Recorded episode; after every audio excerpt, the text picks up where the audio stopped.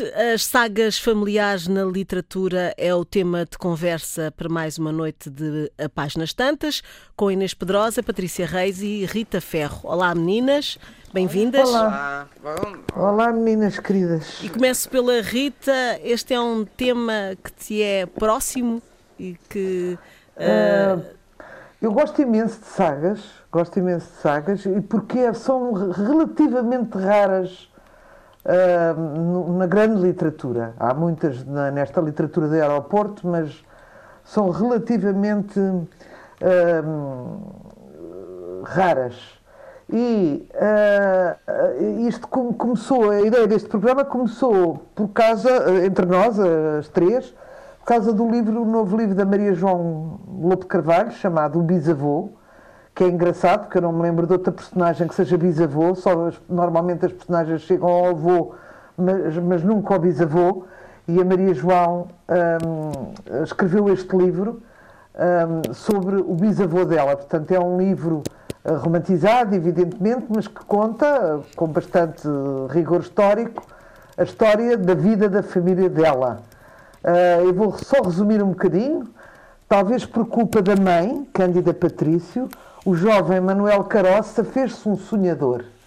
A pesada e granítica cidade da Guarda já não lhe bastava, nem o vale rochoso onde o pai imperava.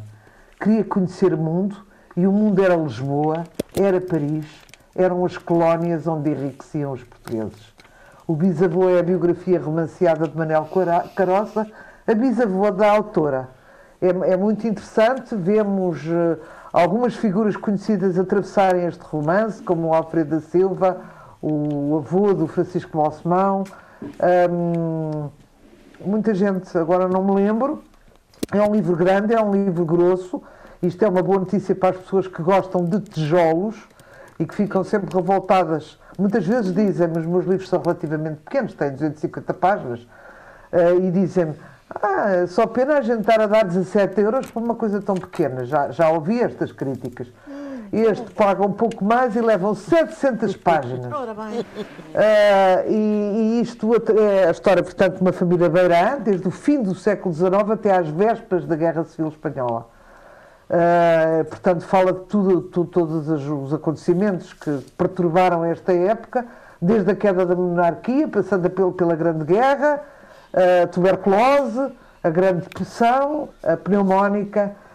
Portanto, é um livro bastante interessante nesse aspecto, não só biográfico, mas também de, de, de, acompanhar a história de um determinado período uh, de, e muito perto. Não é um período relativamente perto de uma história recente, mas que as pessoas conhecem menos bem.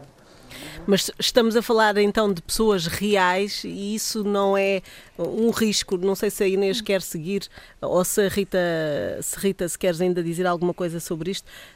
Um, é uma exposição de, de, de, da nossa família. Uh, neste é caso. sempre, não há, como já dissemos aqui, não há forma de evitar que haja sempre pessoas da família que não se revêem na visão do autor, não é? E que ficam apespenhados Uh, e outros que, pelo contrário, gostam que, de, de ver uh, uh, visões sobre a própria família que em que nunca teriam pensado se não houvesse alguém da família que a escrevesse.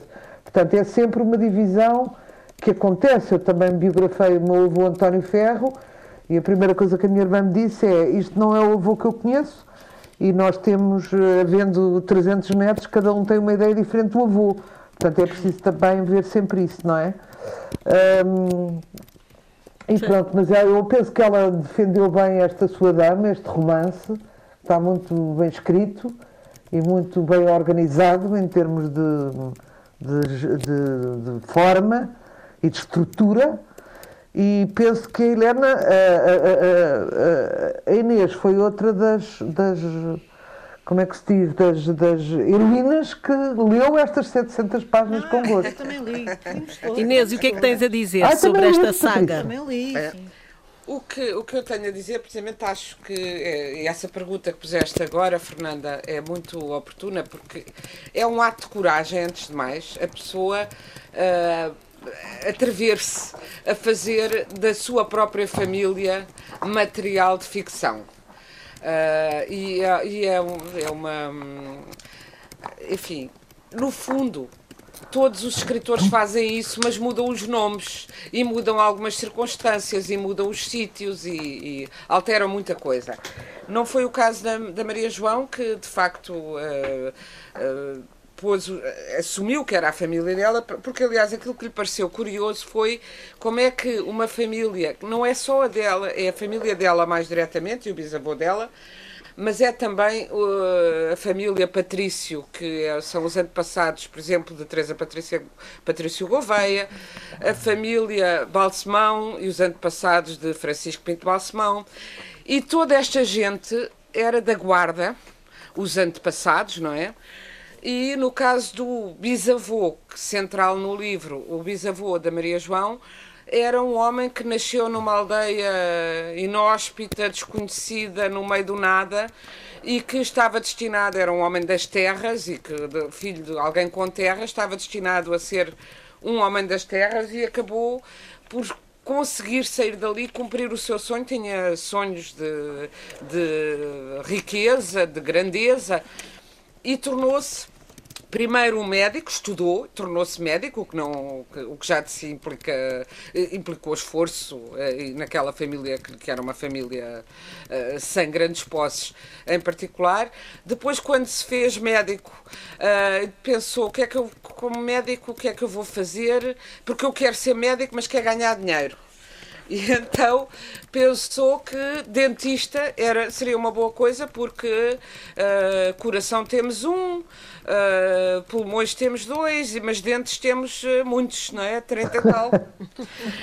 e vai para médico dentista, sendo um dos primeiros médicos dentistas em Portugal, especializou-se, aliás, em Paris, mas acaba por se tornar, sim, um homem de negócios, abandonar a, a, banca de médico e tornar-se um homem de negócios, também um homem, um sedutor, também um, uh, e também um homem de roças e um explorador. Eh, esse lado é tratado com delicadeza pela Maria João, mas é abordado e é muito bem tratado. O que seria uma roça em São Tomé eh, e Príncipe, uma roça de cacau, e como as condições de trabalho e, uh, e o facto de, de, a população laboral ser constituída basicamente trabalho praticamente escravo, para não dizer em alguns casos mesmo escravo, ela não omite esse, esses dados e é evidente que se todas nós, eu acho que todas já passámos por isso, Uh, a certa altura, quando falamos de alguma coisa relacionada com a nossa família, sei lá, eu falei no Faz-me Falta de uma, de, de uma ligação a uma fábrica de vidros. Eu, a minha família está ligada à indústria vidraceira. E contei lá uma história relacionada com uma fábrica de vidros, que houve logo um primo que disse o meu pai achou que era contra ele, Uh, e era tudo com noutras circunstâncias, com outras personagens. Portanto, imagino que aquilo que fez a Rita com o avô uh, António Ferro e que fez a, a, a, Maria João lhes dá muito mais engulhos. Mas, uh, mas é isso que elas dizem, é uma visão, é a visão delas, e por outro lado é uma declaração de, de uma, uma homenagem, uma declaração de amor aos que, que as trouxeram até aqui, porque todos nós só existimos porque existiram outras pessoas que não eram santos, uh, que ninguém é santo, que tiveram as suas dificuldades e que viveram na sua época e que tiveram outras circunstâncias que não as nossas. E, e eu parece-me que neste romance de quase 800 páginas, que é, onde se cruzam, uh, há este bisavô uh, a acompanhar, que, que é o, vai lá, o, centro, o polo da narrativa, mas há imensas outras figuras, designadamente muitas mulheres, embora engraçado que os homens, há este Manuel Caroça e há um Lopes José, que foi o fundador do Sanatório da Guarda, muito criticado por isso, porque eh, ele tinha essa, essa vontade de criar um sanatório na Guarda, consegue criá-lo. E depois coincide praticamente com a inauguração, ou pouco depois, a grande pneumónica e uh, ele é acusado de ter arrastado para aquele sítio os doentes, dado que existia o sanatório, e portanto ser, entre, entre aspas ou sem aspas, culpado de, de, trazer a doença ali para a guarda. Outra coisa muito interessante é que uh, Maria João uh, começou a escrever este livro há, há anos, sei eu, e, aliás, não poderia ser de outra maneira porque isto implica muita investigação. Eu penso que ela começou por encontrar uma caixa com cartas antigas e depois foi à procura de documentos e, portanto, houve, aliás, ela documenta muito sempre os, os romances dela. Portanto, houve uma grande busca, mas uh, acaba por sair este livro na altura em que estamos com a pandemia de novo em cima de nós. E agora que temos ouvido tanto dizer isto nunca aconteceu, uh, que horror, como é que chegámos a isto agora? Sim, já aconteceu. Nós é que não. Uh, portanto, foi terrível a pneumónica em 18. Uh, uma das coisas que, já agora digo aqui, leio aqui só um certezinho, para, para, até para nos dar uma certa tranquilidade de que não já sobrevivemos a isto antes e com menos condições. Suspeitaram eles que nem na capital havia poção milagrosa que salvasse o povo daquela calamidade, pois que não havendo leitos para todos, até o maior liceu tinha sido transformado em hospital. Pois há uma nota, e de facto ficamos a saber que o Liceu Camões, por exemplo, agora que se fala tanto da má gestão dos hospitais, pois na época, em 1918, o próprio Liceu Camões foi um, transformado em, em hospital, porque não hospital de campanha, porque não havia uh, hospitais instalações suficientes. Instalações suficientes.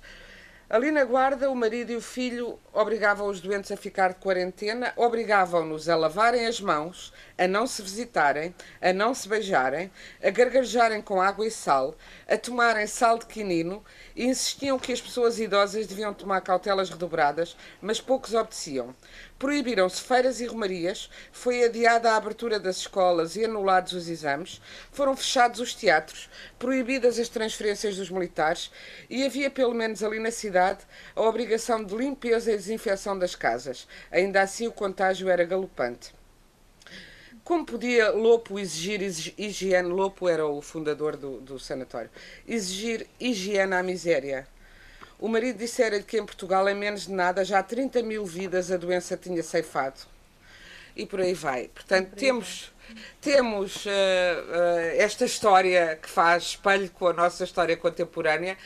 E de facto, este livro interessou-me muito porque nos dá, através da vida destas pessoas, uh, uh, dar-nos a história de como Portugal se foi industrializando timidamente, uh, se foi transformando nos últimos começa ainda na monarquia o ultimato depois há a queda da monarquia os, os anos turbulentíssimos da, da Primeira República, a pneumónica, todos estes acontecimentos e vemos uh, como as pessoas vão e como a vida vai, se vai transformando. Fala-se aqui do primeiro voto da primeira mulher a votar, a Carolina Beatriz Ângelo. Uh, fala, e, vai-se vendo como estas mulheres. Portugal e a emancipação progressiva e lenta das mulheres. As mulheres aqui são um pano de fundo extraordinário, algumas com mais relevância que outras, embora a ação se centra nos, nos machos dominantes, porque é uma história sobre poder, uh, sobre a construção do, do, império, a construção do poder, uh, poder, política, negócios, e portanto, onde as mulheres são o contraponto, digamos. Mas é muito, muito, muito bem escrita, e embora muito grande, lê-se de facto muito depressa, porque está construída em, em capítulos pequenos, que é uma, uma, uma, uma arte que eu recomendo. Uh, que faz com que, uh, em que se vão entrelaçando as personagens e nos faz uh, Tens uma tornar mais. próximo capítulo. Tem Exato.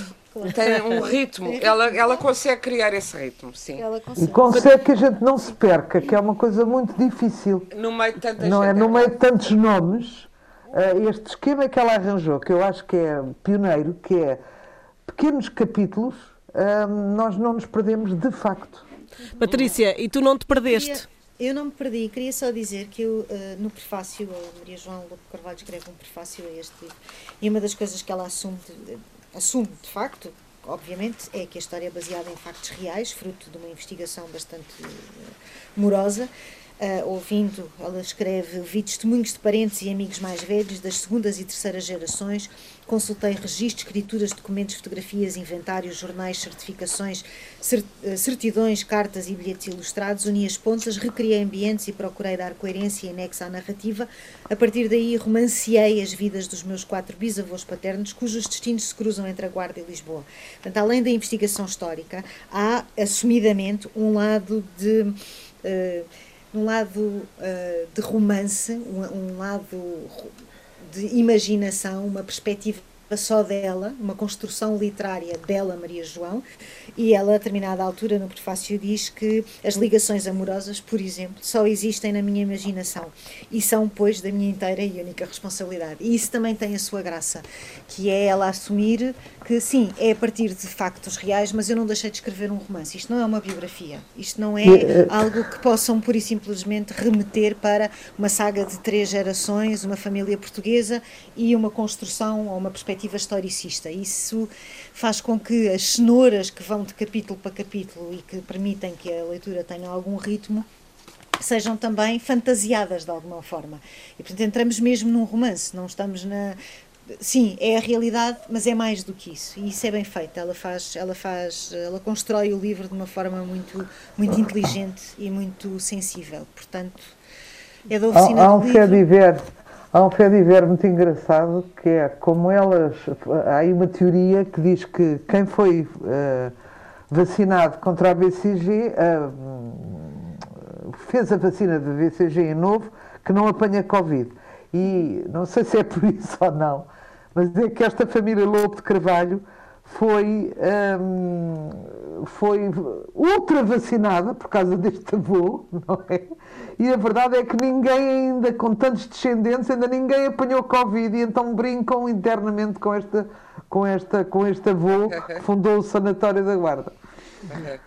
E é, foram quatro anos de trabalho, eu não sei se as pessoas têm noção, quatro anos de trabalho para uma investigação não é muito, mas é, mas, é, mas são quatro anos da vida de uma pessoa. Hein? Quer dizer, eu já conheci pessoas uh, que demoraram 30 e 40 anos a fazer um livro, não é? mas, mas, mas uh, transportado para os tempos de hoje, quatro anos é muito tempo. É. Sim. Uhum. E, e, há outras sagas? Uh, esta é a mais recente só, publicação. Patrícia, sim, diz, só dizer uma coisa. Um, quando a, a Inês há pouco referia que a, a, a, o espectro, da o, o, fantasma da família atrás de, atrás de nós.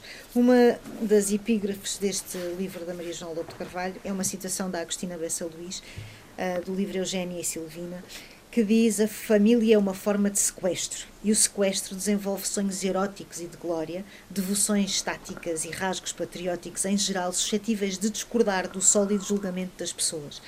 E, e, é muito engraçado porque isto que aconteceu à, à, Inês terá acontecido certamente à Agostina várias vezes, porque eu estou absolutamente convencida de que ela sempre escreveu sobre as pessoas que conhecia. Exatamente. Ela sempre escreveu sobre as famílias que conhecia. Ela sempre escreveu sobre aquelas relações como observadora, trans, não num decalque exato do que via e observava ou sabia, transformando, trabalhando, obviamente, é, era uma grande escritora. Um, mas eu acho que sempre partiu daquilo que é o território familiar e acho que de certa forma todos nós fazemos isso. E ela também, a Agostina exorcizava os seus ódios particulares todos, também. Todos, todos. E isso, isso, é muito, isso é muito interessante. E, e, na verdade, se pensarmos bem, eu quando fiquei a pensar, ok, livros sobre famílias, a Agostina escreve sobretudo sobre famílias. Aliás, eh, na literatura portuguesa, a, a, a figura da família é quase que incontornável. Se vocês pensarem bem, escreve-se muito sobre as famílias. Escreve-se bastante sobre as famílias. Eu não estou a dizer que, que, que haja, não é, os maias e é só sobre aquela família. Estou a dizer é que a figura, o conceito de família é explorado na literatura portuguesa com muita frequência e, e da esquerda à direita. Isso não, é isso sim, isso, claro. Agora, uma saga com várias gerações não, não. Uh, vai sendo mais raro, não é?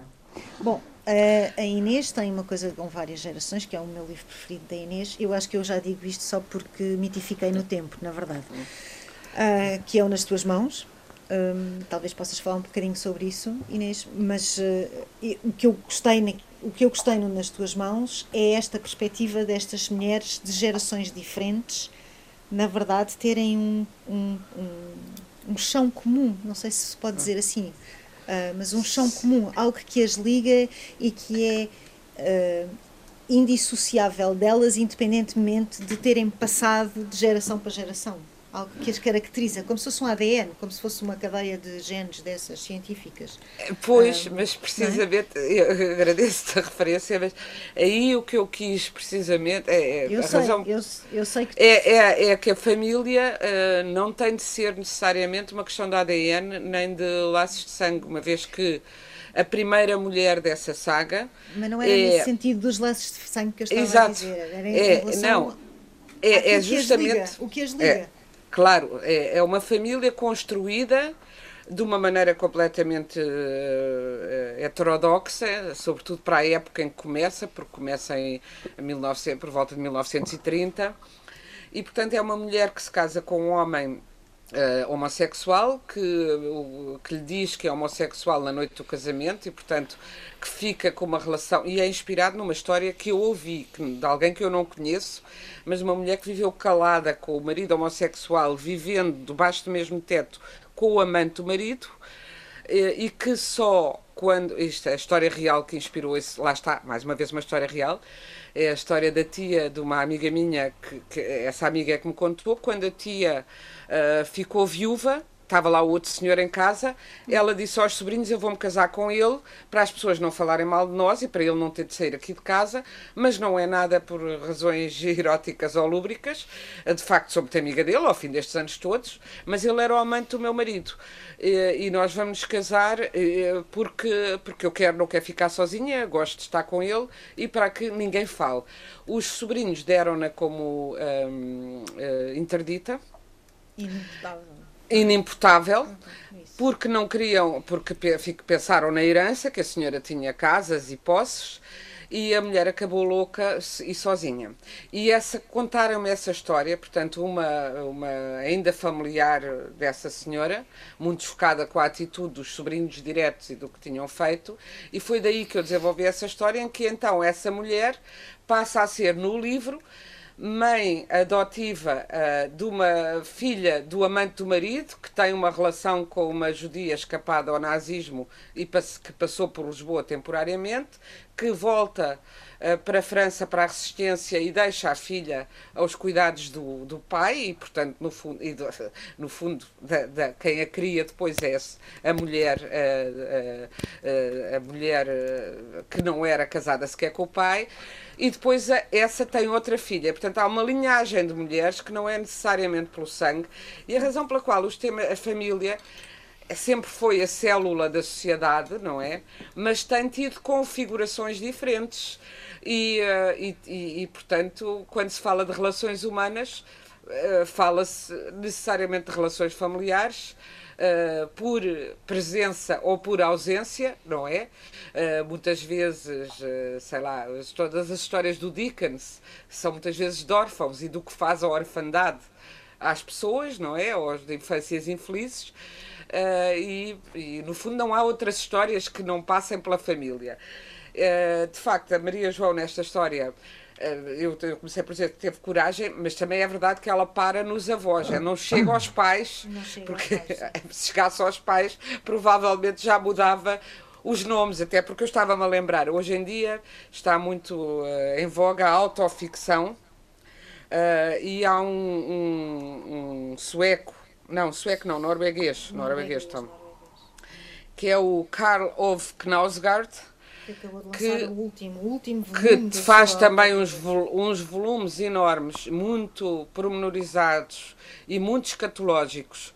Que, que são, eh, é que ele chamou, uh, o primeiro volume chama-se Mein Kampf, uh, tira o título igual ao do funesto livro do Hitler, A Minha Luta, e a luta dele com o pai, com a mãe, com uma luta brutal, porque não é um desentendimento absoluto, e ele depois faz uma autoanálise uh, muito uh, cruel. Uh, o que se pode dizer é que ele também é cruel com ele mesmo, não é só cruel com os membros da família. Mas a verdade é que, acabando de publicar esta grande obra que foi muito, tem sido muito celebrada, ele continua, está vivo. Ele, a, a mulher separou-se dele, enfim, toda a sua vida que ele começa a falar do desmoronamento da sua relação com os pais e acaba por ter toda a vida desmoronada porque fala continuamente da sua própria vida no osso.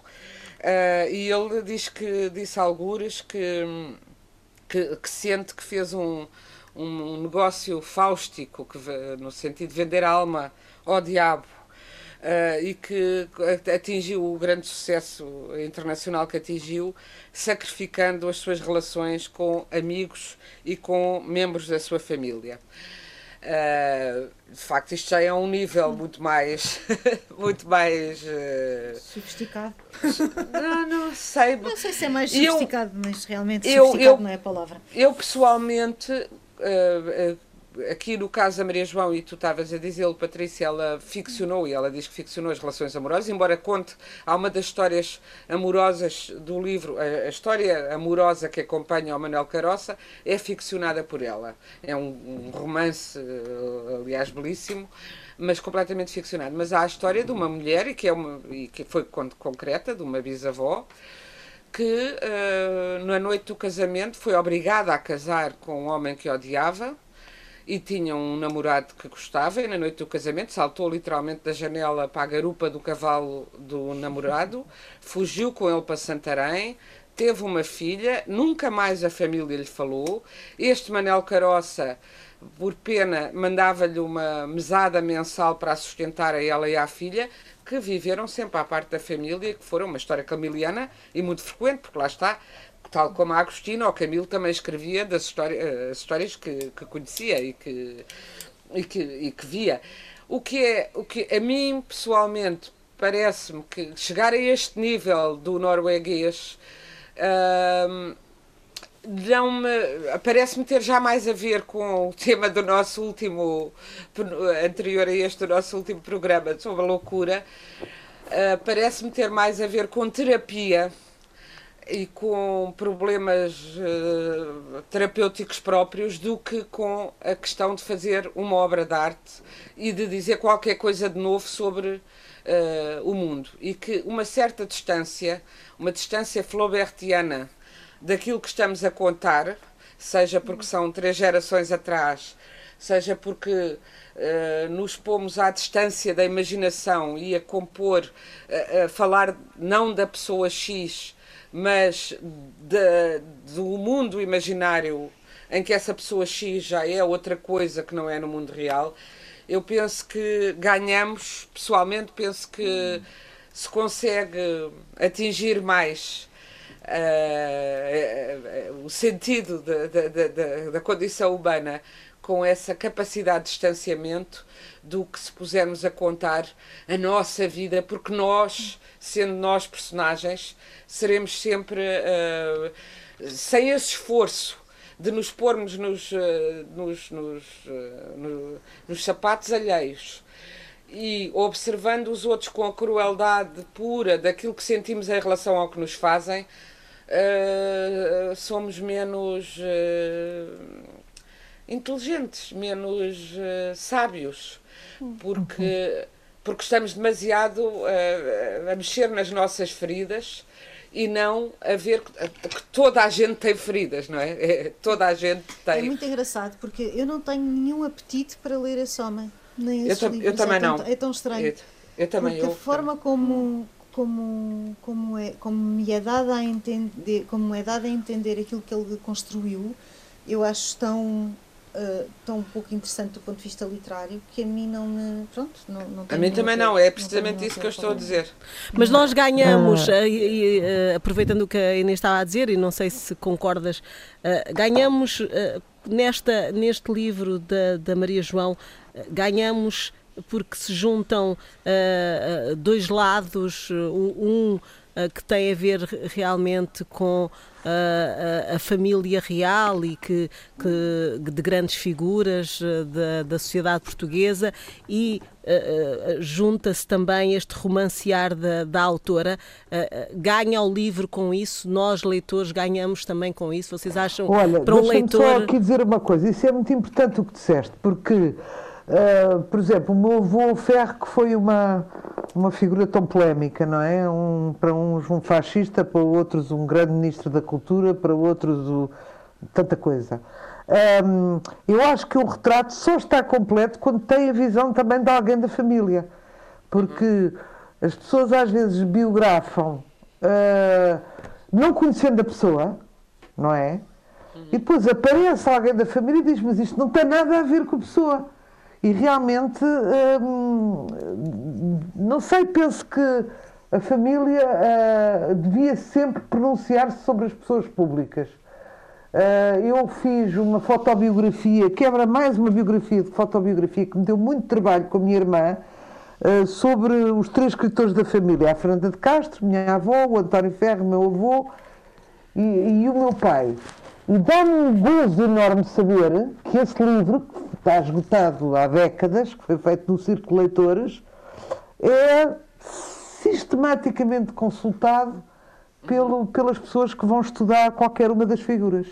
Uh, porque há pormenores que e só a família sabe. E documentos que só vocês têm e documentos que só vocês Pronto, têm. Além dos documentos, há pormenores e as petites histórias, as pequenas histórias claro. de família que dizem muito sobre a pessoa, uhum. uh, que dizem mais sobre a pessoa do que as cédulas, uh, toda a documentação que as pessoas vão buscar, não é? E, e isso é outro aspecto que às vezes até mereceria uh, um programa nosso. Sim, mas na verdade, bem, eu neste momento tenho em mãos a biografia da, da Teresa Horta. E, e a Teresa é verdade. Como é que isso está? Olha, como para citar Inês Pedrosa, depois de me ouvir falar longamente sobre o assunto, dois pontos, abre aspas. Esse livro vai se escrever sozinho. Fecha aspas, ponto final. E eu só pensei, Deus te ouça. Deus te ouça. Não, Mas porquê é, que é ela diz isso? Porque a, história em si, a, história da Teresa de facto é uma história inacreditável tudo é inacreditável. A mãe é inacreditável, o pai, as avós. Parece ficção, uh, não é? Ah, é? É que, juro-te, uh, se eu não conhecesse a Teresa e se alguém me contasse algumas daquelas histórias, eu diria: caramba, isto não pode ser, não, isto é demais. Uhum. Não dá, não é? Pronto. Uh, um dos grandes problemas que eu vou ter vai ser o facto de, obviamente, ter que falar com a família, não é? Uhum. E, e, e, e o facto de estares a fazer a biografia de uma pessoa que está viva Uhum. Está viva e não está a escrever a biografia contigo. Não é o mesmo que eu fiz com a Maria Antónia Paula, não é? E, e também não é o mesmo que eu fiz com a Simão de Oliveira. Outra coisa, eu às tantas acho que me vou socorrer grandemente um, da perspectiva ficcional. Porque não tenho, não estou a ver outra saída para isto porque acho que a família vai ter uma abordagem muito diferente da abordagem que tem a Teresa.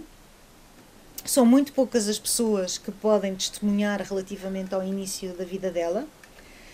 Uh, é, há, há, duas irmãs, uma delas ainda está capaz, com certeza, são mais novas do que a Teresa, mas são muito poucas as pessoas que estão cá para dizer foi assim e foi assado.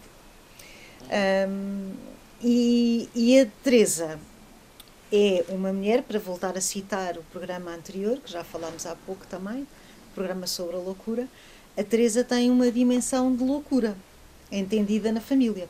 É aquela rapariga que, que é desorganizada, que é desobediente, que é mal comportada, que é rebelde, que é rebelde, que é mutinada, que é que quer que acima de tudo, para quem a palavra liberdade quer dizer tudo, não é? E portanto, Uh, sim, eu espero que o livro se escreva por si só. Mas é uma biografia ou é uma biografia romanceada? Ah, pois esta é a minha grande. É o meu é grande. Porque tu podes, podes fazer um romance, não é? Pois, mas eh, não quero fazer um romance, romance. Mas há coisas que são, são demasiado. Hum, são demasiado boas para serem reais, sabes? Eu dou-te um exemplo. Eu dou-te um exemplo. Um, uh, a Teresa estava em casa quando se dá o ciclone, no dia 14 de fevereiro de 1941, que foi, ficou conhecido como a tempestade de inverno. Uh, quando ia a fugir de casa com a mãe e a irmã recém-nascida, o teto cai em cima das escadas que elas têm que descer. Portanto, a casa ficou. Mas elas, elas saem de casa com um ciclone? Elas saem de casa com um ciclone porque a casa abanava por todos os lados e o pai acha que a casa não vai resistir e efetivamente não resistiu. Eles perdem a casa totalmente. Ficaram ah, sem a casa. Okay. A casa caiu. E cai poucos minutos depois deles. É, é um filme, sabem? Uhum. É um filme. Só faltava o Bruce Willis e uma, uma explosão a seguir. Bem, e, e, tu pensas, isto é muito incrível. O avô da Teresa conhece a avó da Teresa uh, uma das avós da Teresa, numa casa onde foi com uma senhora para fazer um aborto. Não sei se a história tem, tem nuances uh, inacreditáveis e eu não sei se a família vai concordar ou não com aquilo que a Teresa me está a contar, mas a história é dela, certo? Claro. Portanto, essa, se essa perspectiva, ouve, se ela, se ela contou, te conta, claro. se ela te conta, é ela que, é evidentemente que se estás a fazer uma biografia de uma pessoa viva e com ela, uh, estás uh, limitada pela aprovação dela, mas não, mas não da restante família, como é evidente. A mim parece-me. É sempre complicado uh, a coisa da, da, das biografias, sobretudo. Uh, de, enfim, se for uma biografia do Dostoiévski, uh, rapaz que faz 200 anos este ano, já não tem problema, não é? Não, agora, é, é quando estão é, famílias vivas, é sempre mais complicado. Eu também tive um bocado esse problema quando fiz a fotobiografia do, do José Cardoso Pires, com ele, precisamente. Mas aí eu acho, que, eu, eu acho que aí não tens que ficcionar, tens que enfim, conseguirás, com o melhor da tua prosa, dar a força desses acontecimentos todos que são, uh, que provam aquilo que muitas vezes dizemos, que a realidade ultrapassa, tantas vezes, Muitas tantas vezes. olha lá, todos, a ler o Correio da Manhã, que eu digo, se eu escrevesse isto num livro, dizia-se que isto era, era uma loucura, não acontecia. E tantas histórias é loucas que. É verdade. E, e claro que uma mulher da geração da, da Teresa ou da geração da Maria Antónia para conseguir serem o que foram na vida, tinham que ter uma dose de rebeldia fortíssima, uma dose de, de, de, de aquilo que se chama loucura, que é ir contra o estabelecido, ir contra as convenções, fazer coisas que eram tidas por uh, loucas pelas outras pessoas, porque senão não tinham sido quem eram, pura e simplesmente, não é? Sim, isso é um facto, isso é um facto. É. Mas eu confesso que estou profundamente entusiasmada, estou mesmo. Uhum um, é, que bom! É, é bom, é muito bom, é muito bom. Claro que quando a Teresa ler tudo, se calhar manda-me fechar e aí eu vou ficar com uma depressão de todo o tamanho e vou despedir diferentes antidepressivos assim em catadupa. Não, é um risco, hein? porque a Teresa é uma pessoa muito exigente, é um risco, uhum. mas eu estou muito entusiasmada, é um facto. Mas como é que, como é que uh, vocês conversam, uh, vão Olha, conversando? Estamos, isto é uma coisa muito engraçada, que é, uh, como estamos na, neste, neste mundo de pandemia, não é? Pronto, e com estas impossibilidades práticas de convivência, e a Teresa tem a idade que tem, e tem, enfim, uma condição física frágil, o que eu faço é telefonar, ponho o telemóvel em voz alta, gravo com o tablet e escrevo no computador, tudo ao mesmo tempo. Meu Deus. Logística. Uh, pronto, portanto, isto, isto, tem, isto são duas horas de profunda concentração, não fazes mais nada, só fazes aquilo, não é? Pronto. Uhum. De profunda concentração. Uma das coisas que eu acho é que, hum, pela Teresa, nós poderíamos falar quatro horas ao telefone por dia. Estava tudo bem. Não tem problema nenhum. E ela responde a tudo. E vai para a frente, e vai para trás, e volta atrás. E eu digo-lhe: não percebi isto. E é de uma infinita paciência, de facto. Não... A Teresa é uma grande conversadora também, é, uma é. grande conversadora de facto. Pensei que uh, não estando, não sendo em presença, uh, que fosse uh, mais difícil para vocês as duas não, a conversa. Porquê? Porque a minha relação com a Teresa é uma relação telefónica. Ou seja, tal e qual como a da Inês, neste momento. É, é muito raro estar fisicamente com a Teresa. Mas já era antes da pandemia, atenção, não tem a ver com a pandemia. Já era antes da pandemia. É raríssimo. Mas, ó ó, Fernanda, e nós aqui? Nós estamos as três sem nos vermos há quanto tempo? Há um ano. Também É era verdade. mais simples quando olhávamos para as caras umas das outras, mas estamos a fazer É este verdade. convívio e com os nossos ouvintes, aqui São cada uma outros no tempos. seu canto. É verdade. E vamos eh, terminar com sugestões eh, vossas. Eh, Inês, podes, podes começar? Posso, então posso sugerir, eh, há que tempos para falar deste livro, tem-me tem passado, mas, mas queria falar deste livro, é um livro chamado Qua- 47 Poemas Femininos, de um poeta eh, brasileiro, Álvaro Alves de Faria, que, hum, olha, que eu conheci no Twitter, devo dizer, onde ele escreve poemas continuamente, e depois ele vem a Portugal muitas vezes, e esta é uma edição que ele fez em Portugal, numa editora, numa editora chamada Terra Ocre, numa, numa coleção chamada Palimage. Portanto, é um livro de poesia que, que recomendo que procurem, porque a, curiosidade, e agora até calha bem de ter estado a falar da Teresa Horta, seguir para este poeta, porque o que ele faz neste livro eh, é escrever poemas como se fosse uma mulher. Lá está, então são poemas femininos porque é o Álvaro Alves de Faria a escrever poemas de eh, no lugar de uma mulher. Eh, vou só ler um, um primeiro só para verem o, o- como funciona. Não te guardes em mim, porque pertenço ao mundo, mulher de todos que andam pelas ruas à procura do que resta viver. Mas nada resta viver. Não te guardes em mim, porque te vais ferir com minhas tesouras, dessas que cortam a pele e os panos, as cicatrizes e o fim das coisas. Nunca te fiz, porque sou a mulher de mim mesma, essa mulher que se atira aos abismos, porque nada mais há a acreditar. Não te guardes em mim com tua face e tuas mãos delicadas. Não te fiz, não te fiz, porque morrerás e nem o nome saberás de quem te matou.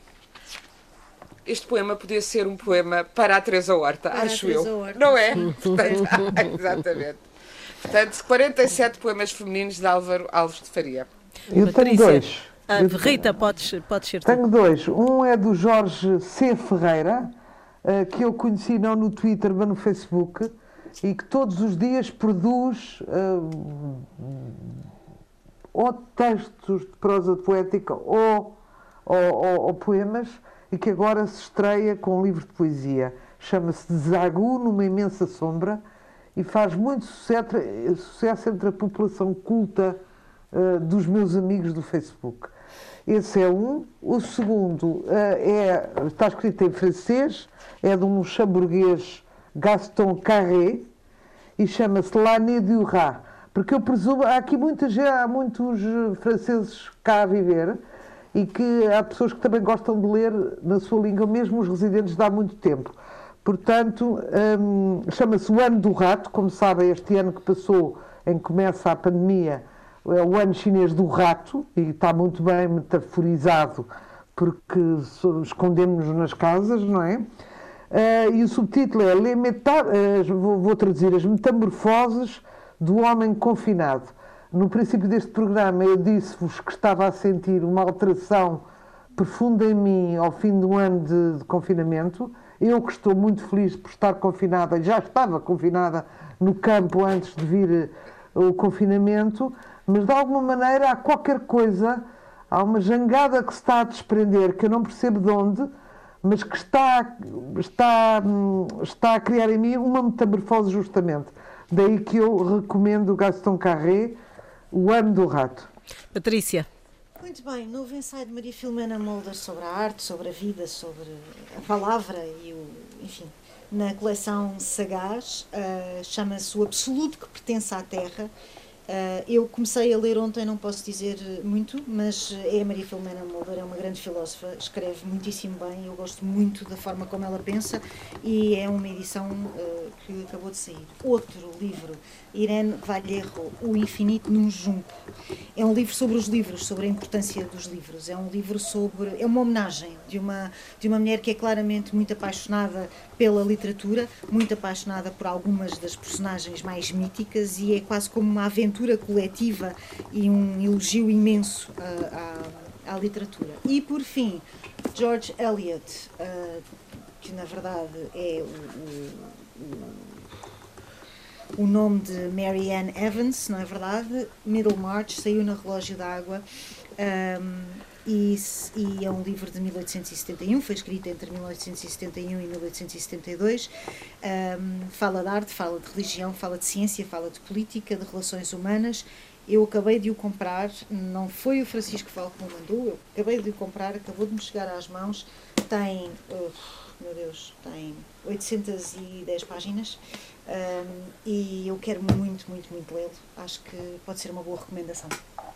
São as despedidas. Já sabe que se não conseguir eh, ouvir o programa uh, às quartas à noite, estamos disponíveis em podcast em antena1.rtp.pt e no Facebook. Boa noite.